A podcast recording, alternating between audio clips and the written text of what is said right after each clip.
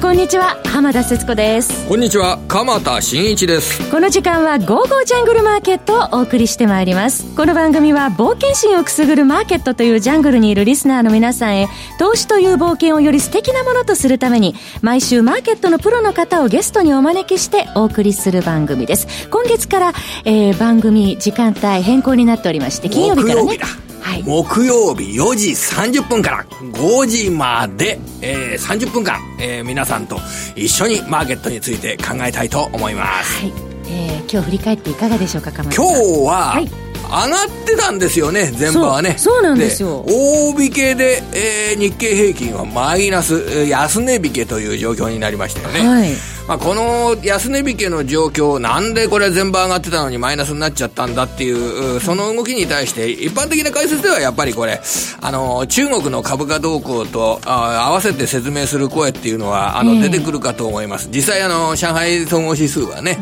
あの、午後にかけてちょっとマイナス幅を広げるというような、そんな展開になりましたからね。はい、で、中国で経済指標が発表されましたというような状況で、で、そこで、えー、まあ、数字としては1、2月の経済指標ですよね。えただ、そんなに過剰に反応する必要のない数字じゃないかと思います。だって1、2月、だって3月から自動車、環境対応自動車ですとか、環境対応家電ですとかの消費促進策に本格化していくっていうような状況ですから、その1、2月の経済指標で、それで、えー、株価が下がるというようなロジックっていうのは、そんなに、まあ、耳を傾けなくてもいいかなというふうに思ってます。実際ね、あの、結構高くなってるよう、あの、中国でお金を使ってるような要素っていうのがあるんですよ。これ経済対策で。はい、あの、中国の固定資産投資というのがあるじゃないですか。はい、それが今日発表されて、1、2月の合計値で固定資産投資が6.1%増加しました。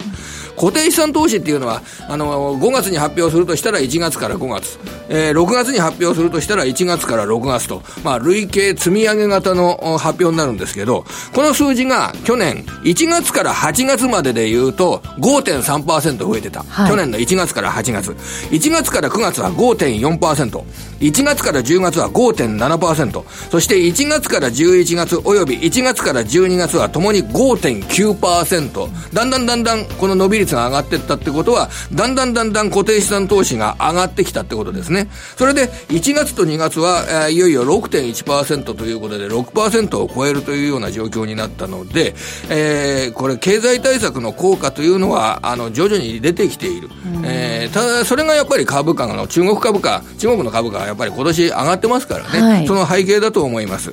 あるいは、あの、不動産投資、1、2月は11.6%、今回不動産投資が中国で伸びました。これ18年の通年からかなり伸び率拡大してますよね。あの、通年だと去年は9.5%の伸びだったのが11.6%の増加。はい、まあこれいいことか悪いことか、あの、先行き考えたらわかりません。えー、あの、中国は不良債権問題に、えー、苦しむことをやめるために、今、あ改革に動いている。えー、ただ改革に動いていたけれども、それで、えー、の景気が悪くなってきたんで、その改革路線、道半ばというような形で、えー、お金を市場に出して、経済を刺激するような、うん、そちらに転換してきたというのが、あ中国の今の政策ですから、はい、それで株が上がってきたんですけれどもね、まあ、構造改革先送りの付けっていうのは、い。つかは払わなきゃいけないなとか、まあ、いろいろ、あの、言われるような次第でございますね。えー、上海総合指数は今日はマイナス1.19%で取引を終えています。それでは早速進めてまいりましょう。この番組は投資家の位置をすべての人に投資コンテンツ e コマースを運営するゴゴジャンの提供でお送りいたします。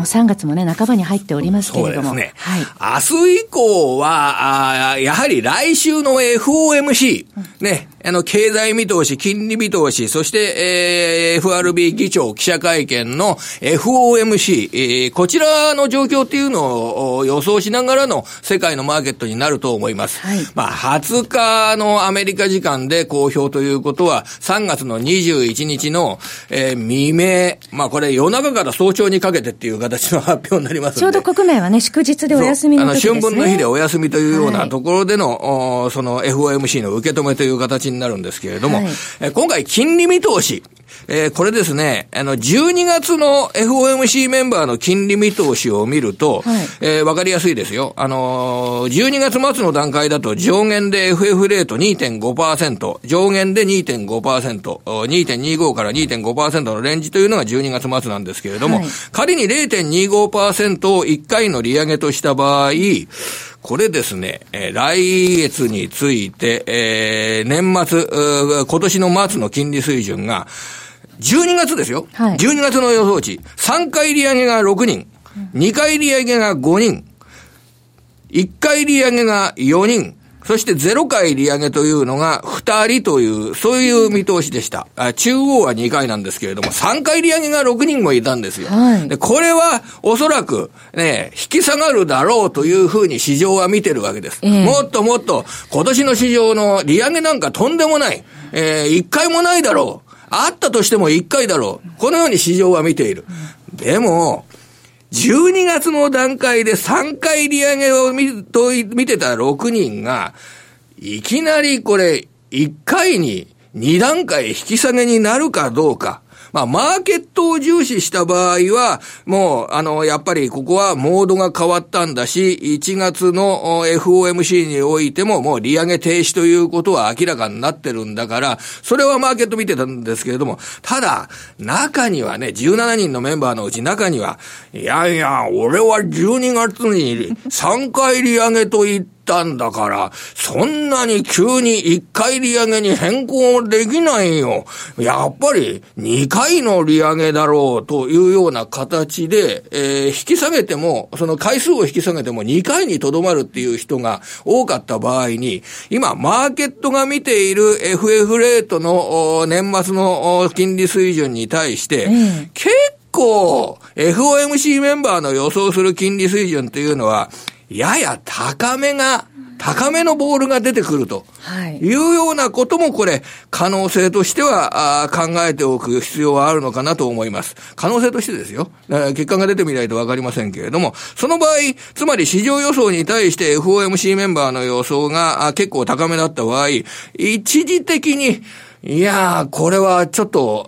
メンバーはもう、えー、FF レートをやっぱり上に動かそうとしてるんじゃないかというような観点で、えー、そこに、を警戒するような動きが出てくるかどうか、これがポイントになるかと思います。はい、これが来週にかけての、えー、世界のマーケットのポイント。はいで、翻って日本の市場、これ今日、今週よく話していることなんですけどね、あの、法人企業景気予測調査というデータが発表されました。はい、それで来年度の経常利益の見通しというのが明らかになりました。日本企業、株式会社日本の来年度企業業績、これが明らかになったんですけれども、はい、えー、景況に対しての敏感な業種である製造業の場合、2019年度、つまり、えー、3月期決算の来年度は、上半期9.3%減益。下半期6.9%増益。はい、で、通期は1.8%減益というような、そんな見立てになってます。で、今年度は下半期13.4%。今年度もうすぐ終わりますけどね、3月決算は。それ13.4%下半期減益。で、来年度は少なくとも上半期はえー、10%近い減益だというような見通しが出てて、結構あれ、証券会社のシンクタンクが見てる数字と比べると、低いんですよね。企業側の見てる数字が。そうすると、今、あの、株式市場を見てる場合、どっちを取るかってことですよね。えー、来年度上期の減益を織り込みに行くのか、それとも、来年度下期は増益になるっていうことを織り込みに行くのか。後半に向けてよ。これが、どっちを織り込むのかということで、えー、株価の動きは変わってくるんじゃないのかなと思います。はい。それでは、ここからは本日のゲストの方をお招きしてお送りしてまいります。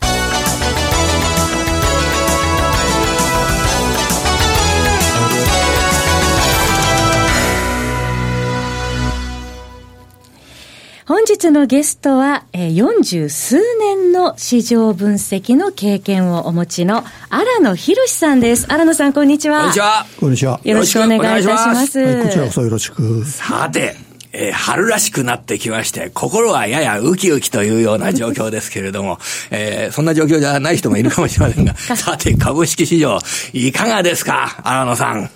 えー、っとですね、毎年この季節になると、話題になるのは3月決算ですよね。はい、で、結局、4月に始まって3月に終わる会計年度っていうのは日本しか採用してないわけで、当然のことながら3月にその会計制度を意識した動きが株式市場にも為替市場にも出てくると。で、14年以降、過去5年間ですけど、ちょっと見てみたら、3月が高値なんですよ。あ、そうなんです、で、4月の上中旬に、その高値の一部分が剥がれて安値をつけるっていうパターンなんですね。で、それが、去年だけ例外で、去年3月23日安値で、その後5月21日までたあの突っ走ったんで、と通常であれば、いわゆる配当取り、はい。えー、しない方がいい。ああ4月の方が3月よりも安くなるという傾向があるという形ですね。あの、日本でですね、その、機関投資家と言われる、まあ、相場なんかあんまり分かんない人たちが。いや、だって荒野さんが運用されてたじゃないですか。すごく分かってる方がいるじゃないですか。で、結局ですね、その、収益の必要上、配当を取らざるを得ない。はい。だから、必要以上に買うんですよ、うん、3月の中旬から下旬にかけて、だから高くなる、はい、だから特殊なあの株主優待を取りに行く人は別ですけど、はい、それ以外は買わない方がいい、うん、なぜなら、少なくとも3月のその配当取りの前の1週間より3%、5%下がる局面が4月の上旬、中旬に必ずあるんですよ。だから配当、落ちを買った方がいい。ですから長い目で考えるなら、配当その短期にあの縛られた機関投資家みたいに配当を取るんじゃなくて、個人で長い目で見るんなら、オチを買った方が常に得だでもサラリーマン投資家の方々は、配当金取って、これがね、6月の頭とかにもらえて、それでね、奥さんに、おう、俺株主で配当金が入ってきてさ、今日ビフ的でもおごるよとか、そういうこと言いたいんですけど、やっぱりそれはもうキャピタルゲインでおごってあげた方がいいということでしょうか？株式投資するのに、そういう考え方じゃ絶対儲かんないです。はい、やっぱり安いところがあるんだったらそこで買って、おっしゃるで、高いところは売って、しっかりやっぱり投資というのは、それでリターンを取るものだと。おっしゃると捉えた方がいいわけですね。そういう意味でいくと、もしかしたら今年の3月の高値は3月4日かもしれない。あら、寂しいですね、それ。3月それはまた後でお話しますけど。すでに終わっている可能性があるということですね。では改めてこの年度末から、えー、新年度に向けての相場の流れをここで改めて、新野さんに伺っていきたいと思います。結局ですね、2月、3月、4月、ですから3月末に向かって2月から実は動きが出だす、はい、ということなんですね。で、意外と2月安値っていうのが多いんですよ。で、2月安値からその配当取りに向かって3月高値をつける。で3月の高値っていうのは実はですね大体その中旬下旬なんですけども、はい、たまに上旬もあるんですが、ええ、で4月の上旬から中旬にかけて、14年から17年までは4年連続安値をつけてるんですよ。で、その後実は6月に向かって高いんです。あ、そうなんですか。はい、で、あの4月のうちにあの値段が戻したのは15年とか16年というのは戻してるんですけども、ただ去年だけは3月安値で5月高値っていう違うパターンだったんですね。まあそれはいいとして。で今実は足元でですね、トピックスもそうなんですが、日経平均も5日と20日で見るとミニデッドクロスが今週の火曜日に起こったんです。で月曜日にトピックスがミニデッドクロスしてるんですけど、でこのミニデッドクロス自体は、大体の場合はもう安値が近いぞってシグナルだから、決して弱気市場入りじゃないんで、あんまり気にしなくてもいいんですが、ただ、長期化すると、当然、その、株価の押しが深くなるんで、で、火曜日から始まったんで、来週ぐらいまでに、その、再び5日と20日が逆転する、いわゆるゴールデンクロスが起こらないようであれば、再来週まで伸びちゃうようであれば、そのデッドクロスした日が2万1500円なんですけども、うん、そこから1000円ぐらい下げる懸念が出てくる。で、デッドクロスした状態は良しとして、これが短期で終わるか長期で終わるか。うん、で、去年1年間で実は10回やって平均13日なんですね。ということは13日っっていうか、2週間以内で終われば、来週までに終われば、何の問題もないんですが、それが再来週までまだ5日と20日が逆転状態が続いているようであれば、ちょっと深押しがありますよっていうことですよね。ですから、3月4日高値説は、はい、まあ、それも含めても有力かもしれませんね。3月4日がでも、今年の高値になっちゃうっていうのは、それだとすごい、あの、これから希望が。あの、今年上半期の場合によっては高値っていう意味ですね。あ、上半期ですか？それは後でお話しますけど、えー、実は今、あの日経平均もトピックスも200日とか1年移動平均という長期の移動平均を5か月超えないでいるんですよ。で、これは例えば16年、あるいは12年、要するに企業業績が現役の時に起こるんですよ。要するに基本的に過去1年間の平均を株価が下回ってるってことは、株式市場がわれわれに何言ってるかって言ったら、企業業績は下ですよってことを言ってるに決まってるわけです、ね、で、さっきそのかよ法人金融の予測調査のお話ありましたけど、えー、あの数字をいけば、例えば9月まで現役じゃないですか。はい、と、まあ、仮に6か月先を読むとしても、まだ企業業績が見えてないですよね。えーあの、下半期はあれ希望で多分出てるんで。あの、上半期と下半期で3月期決算の会社の今の予想っていうのを考えると、どっちの角度が自信持って見てるかって言えば、これ、もちろん上半期ですよね、これ。そうそう9月の上半期と下半期の。下半期の13%経越の減益っていうのも、市場全然織り込んでませんから。あ、今年度の3月で終わる、そうそうそう今の水準っていうのは、やっぱり、あの、ちょっと聞いてみても、あの、1、3月期、あの、業績の水準、そんなに回復するっていう状況じゃないようですね。ないようなのに、じゃあ、例えば日経新聞があの四半期ごとに決算集計しますよね、あれでいくと13はほとんど横ばいなんですよ。そうなんですか。10、12には明らかに現役だったんですけどね。えー、そうすると、もうちょっと厳しい決算なのに、まだ市場参加者は見通しが甘い。うんあの、3月4日というのが高いところ21,860円なんですけど、今、荒野さんの話、その1年移動平均線超えられない限りはやっぱり今の相場の流れ、このまんま変わらずにいくっていうことです、ね、おっしゃるとりですね。要するに、1年移動平均っていうのはさっき言ったように重要な意味を持ってるわけですから、えー、それをもう5か月下回ったまま、うん、16年の時は、えっ、ー、と、11か月ぐらい下回ったまんまだったんです。えー、で16年はなんで現金になったかったら、11月からのトランプラリーじゃないですか、はいそうすると、そういうことがないんであれば、業績をまともに評価すれば、やっぱり今、まだ長期停滞状態にいますという流れなんですね。でもう一つはですね、あの先ほど、えっと、先週の、えー、海外投資家のあの数値が発表になったんですね。はい、で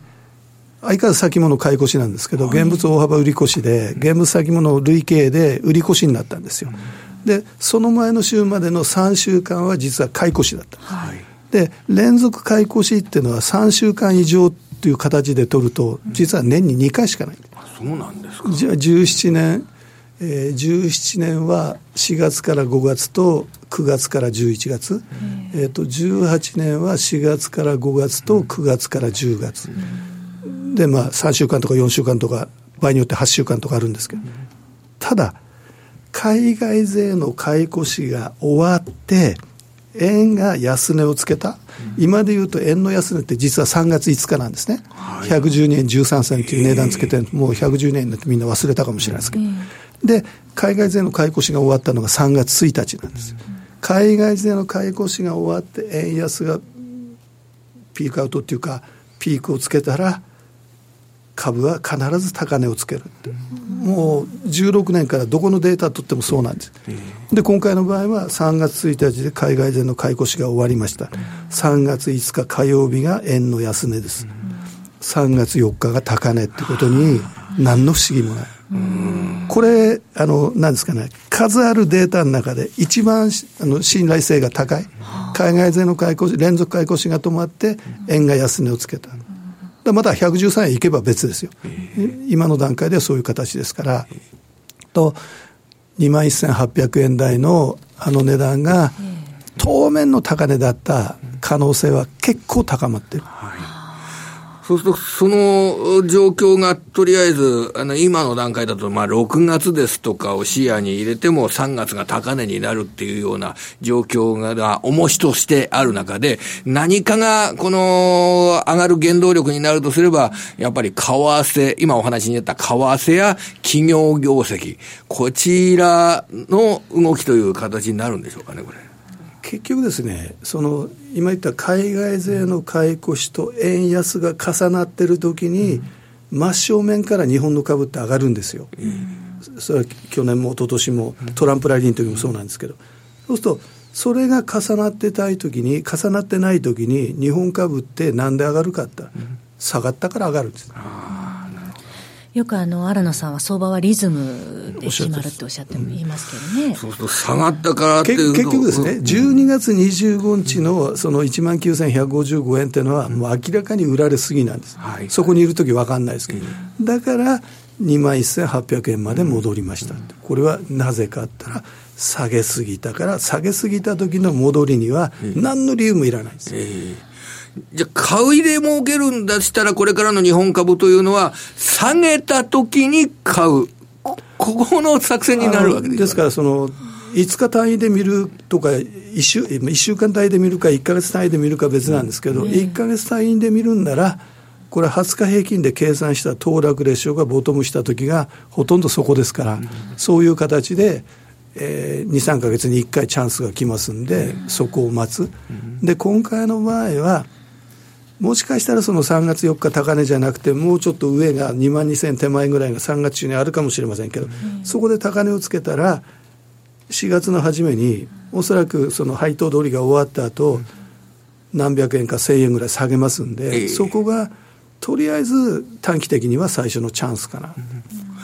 あの、これ生意気ながら、最近よくしてる話というのが、3月の配当の権利が終わった後の4月の第1週、第2週、まあ1日から5日が第1週、8日から13日が第2週で、13日が S q で、えっ、と、企業収益のその前期のもう一回の下方修正と、あと上半期の業績の現役トレンド、これがだいたい4月の上旬ぐらいに明らかに、あ4月の上旬ぐらいに織り込むんじゃないのかなと。それで、3月期の決算の集計中っていうのは、あの、自社株買いですとかができなくなってくるので、決算の発表の集計中の時っていうのは、そこが狙われるんじゃないのかなという形で、4月の第1週、第2週、警戒せよなんて、生意気ながら言ってるんですけど、えー、いい筋線言ってませんか、これ？4月の第1週、第2週って、例えばですね、えっ、ー、と、14年から見ると、14年は4月の1日、14日が安値なんですよ。ええで、15年は4月1日安値、はい、16年は4月6日、はい、17年は4月14日安値なんです、えー、で、去年は3月23日安値で4月から上がり始まった。うん、そうすると、おっしゃったように4月の上中旬っていうのは、その時間的な感覚から言って、配当取りが終わった1週間、2週間目ですから、えー、ここで安値をつけやすい。うんこれはそのさっき浜田さん言った相場のリズムですよね、それは別に難しく考える必要はないんですね。なるほど。で、その時期に、もしも株価が下がるとするのであれば、結構下がって、うわー、こんなに下がったっていう時が、まあ、買いの出動の時期というような。だから、その時に、例えば、わかりませんよ。2万1000切るとか、2万500円とかっていった場合に、その時の騰落レーションの水準とかなんか見たら、あこれ売り叩かれたんだと。はい、例えば、えー、空売り比率がこの間みたいに50%超えるとかね、うん、そういうことになれば、その状況証拠が明らかになってくるわけなんで、うん、でもう一つですね、はい、さっきちらっと言って強調したいのは、うん、その今、1年移動平均を超えられないんですね、えー、で終値が1年移動平均を下回ったのは、実は去年の10月23日なんですよ。10月23日、去年、はい、はい、だからもうほぼ4か月、3か5か月になろうとしてるんですそこから続いてるわけです、ね、続いてる、1回も超えてないです。はい、でもう一つその日から日経平均の PR が13倍を一度も超えてないんですそうなんですか。で、かつ、ドル建て日経平均は去年の年初からずっと200ドルを超えてたのに、その日から200ドル1回も超えてないんですよ。ところ10月23日って意味ある日だと思いません？はい、これを、これを上回るか、例えば終値が、えー、1年移動平均を上回るか、PR13 倍を超えるとか、日経平均、ドル建て日経平均が200ドルを超えるとかって言ったら、あ明らかな局面転換があったわけですから、ところがこれ続いてるんです。でこれはさっきその鎌田さんから何度も出たように、これ、企業業績なんですよ、えー、企業業績の下方修正懸念があるから、えー、え今、PR12 倍、えー、もしかしたらいずれ13倍になっちゃうかもしれない。下方修正あればですよ。なんか10月23日って決算発表が始まる時期ですよね。そこれ。それでその時から13倍に戻れなくなったっていうことは、会社側が出している数字よりも、下の数字、おっしゃる下になる数字、はい、下方修正される数字というのを、えー、少なくとも投資家株主は意識しているという。うん、だから PER が13倍に回復できなくなっちゃってるというような。昔、立花証券の石井六眼流って方いらっしゃいましたよね、はい、あの方がおっしゃったのは、うん、マーケットに逆らうなって、なぜなら人間よりマーケットの方が賢いんだから、うん、だからこれ10月23日にこの3つの変化が起こったことを、僕らは真正面から受け止めなきゃいけないんですよ。だから1年移動平均超えない限り、新しい相場展望はない。だから2万4000、2万5000、そんなの、なんならたわごとですよ。超えたら考えましょうと。あるいは PR13 倍超えたら、あこれ、業績に対する不安感消えたんだという考えとかね、うん、そういう形で見ていこうと、うん、で僕はこれが上半期ぐらい続きそうだから、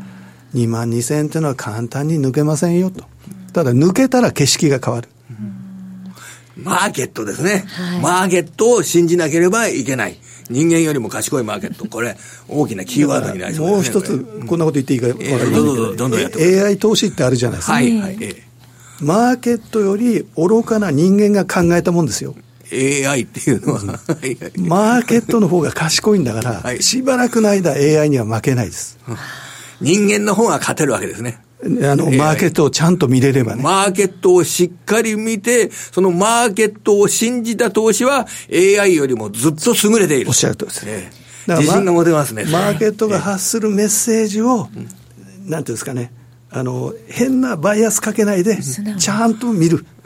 そしたら AI に勝てます。わかりました。今日もマーケットの見方をね、教えていただきましたけれども。一回り成長したような感じがします、自分自身の。はい。FX オンからお知らせです。えー、今日番組にご出演いただいております、荒野さんのメルマがあります。荒野博のテクニカルルームから FX オンから好評配信中です。えー、40数年の市場分析の経験を生かされまして、えー、流れや変化、転換点、あの、今日もご説明いただきましたことを的確に捉えられまして、投資家の皆さんの指針となるよう、日々配信されています。価格は月額4500円。詳しくは番組ホームページ右の午後ちゃんトレードサロンのバナーをクリックしてください。